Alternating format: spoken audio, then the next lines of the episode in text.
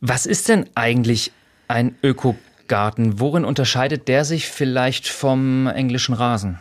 Naja, ein ökologischer Garten ist einfach deshalb ein ökologischer Garten, weil man versucht, das Gleichgewicht im Garten da reinzubringen, dass alles Leben im Garten gedeihen kann. Man verzichtet zum Beispiel auf jegliche Art von Pestiziden, mineralische Dünger.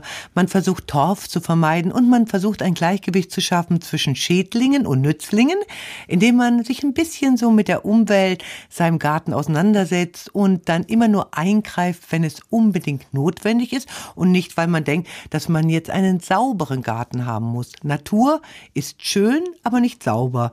Denn ein schöner Garten kann auch mal wilde Ecken haben und man muss ein bisschen toleranter sein, als wenn man einen englischen Rasen und ein Rabattenbeet haben möchte.